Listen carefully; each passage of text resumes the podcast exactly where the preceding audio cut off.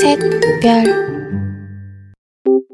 大家好，欢迎回来。眯眯眼错了吗？我是就算眯眯眼，每天都还是很认真醒着上班的眼科师医师。不知道现在大家正在做什么呢？不管你现在正在努力生出老板交代的报表，正在替家里的植物浇浇水，或者是正在想晚餐要煮什么样的料理，都希望今天的节目可以陪你度过一段愉快的时光哦。哎，对了，题外话，有没有人养过龟背玉的啊？因为最近刚买了一株龟背玉放在客厅，不过以前实在是没有什么照顾植物的经验，最接近的大概就是国小老师要我们养的绿豆苗了吧。所以说，如果大家有什么照顾龟背玉的小 p e p l 的话，可以在下面的留言跟我分享哦。好了，言归正传，今天啊是我们的第一季第四集了哦。过了这么久，我们终于又回到第一季了。在第一季里面，我们会分享一系列跟眼科手术相关的议题。今天我们要聊的是镭射手术后眼睛干燥的情形。你自己有没有发生，或者是说有没有听说过，镭射手术后就算过了好几个月，眼睛还是干燥不舒服的情形吗？其实干眼是近视镭射后还蛮普遍的状况哦，而且发生的情形还不占少数。手术后干眼的病人。可能会在手术后的几天到几个礼拜，渐渐的觉得眼睛有干涩、瘙痒，嗯，异物感，甚至是视力模糊，或者是说该怎么讲，就是有一种说不太上来，有一种眼睛疲劳、不太舒服的感觉。这种情形，不管你做的是呃有先斑的 LASIK，或者是没有先斑的 TransPRK，或者是 Smile，都有可能发生。那为什么会有干眼症的情形呢？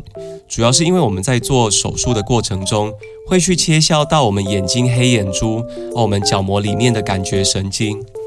那 LASIK 因为它是切一整圈的先瓣切割，而且切的深度比较深，所以说扰动我们神经结构的程度是最大的。那么呃，另外 TransPRK 因为它切割的深度比较浅。那 Smile 则是因为它切割的范围比较小一些，所以说影响我们神经结构就比较少一点点。但总之，不管怎样的手术方式，还是会有一定的机会，手术后短期内会有眼睛干燥的情形。呃，这就是因为我们角膜上的感觉神经原本是要告诉我们的大脑，我们眼睛缺水喽，要赶快分泌泪水喽。但是当我们的神经受到破坏，我们的大脑就没有办法很及时的去叫我们的泪腺分泌足够的泪液，也就是说，我们分泌泪液的回馈机制被打断了。其实大部分而言，这种术后的眼睛干燥情形会在三到六个月左右的时间慢慢自行的恢复，主要是因为我们被截断的神经会利用这几个月的时间慢慢的生长回来，眼睛的泪水分泌的回馈机制也会逐渐的自行修复。其实以我们自己的经验来说，在镭射手术之前，我们会先检查有医院做镭射的这些近视病患有没有干眼症的倾向。如果说这个患者他的干眼的情形实在是太严重了，我们可能会先建议病人，我们先来好好的治疗眼睛泪水不足的这个状况，才不会在手术后更加的不舒服。那干眼的分类跟治疗，在我们的第二季第二集里面有提过。如果说各位有兴趣的话，可以再请你们把它点开来听听，里面会有更详细的说明。我们在这边就没有再重复了。那以我们实际镭射治疗的情形而言，呃，我们在手术后会先请病人避免生活中的一些危险因子啊，比如说太干燥、呃转得太强的冷气房啊。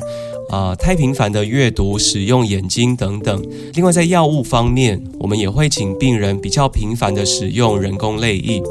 那在术后本来就会点的呃消炎药水，其实也能够帮忙缓解干眼所带来的不舒服。还有啊，所谓的自体血清眼药水，也就是啊我们从病人的血液里面抽出来，经过离心跟调制所制作的个人专用的眼药水。因为里面其实有很多营养的生长因子啊，哦，抗氧化因子、维他命 A、C 等等的。天呐，我好像在卖护肤面膜一样哦。总之啊，里面含有很多可以帮助我们眼睛手术后恢复的更顺利的很多的成分。那其实术后的干眼药物调整是一门学问。我们不只要从病人眼睛啊账面上所检查出来的结果判断。我们其实也要主动的询问病人这几个礼拜啊，你觉得眼睛干燥的状况怎样啊？频率怎样？因为有些病患他可能检查看起来哦，角膜啊、泪液啊都还算正常，但是其实他自己的感受上还是有主观的干燥。我们也是必须要参照病人的叙述，了解到他现在可能正在经历干眼症，需要加强做治疗。所以说咯，其实。呃，手术后，医师跟病人的持续沟通是非常重要的。我们必须要互相的配合，才可以达到一个比较理想的治疗效果。好，那这集就非常的简短，我们就先讲到这边喽。希望对于刚做完手术，或者是说还在观望、想要多了解的你们有所帮助。最后，最后还是要感谢你们跟我一起耐心的收听到最后。如果说你喜欢今天的 podcast 内容，请记得关注 IG 账号 M E E M E E Y E N 咪咪眼，掌握最新的 podcast 集数。另外，不要忘记五星推荐，跟在底下留言你的问题或者是分享经验哦。也可以把今天的内容分享给你身边有类似情形的朋友。好，那我们今天的 podcast 就先到这边喽，我们下次再见，拜拜。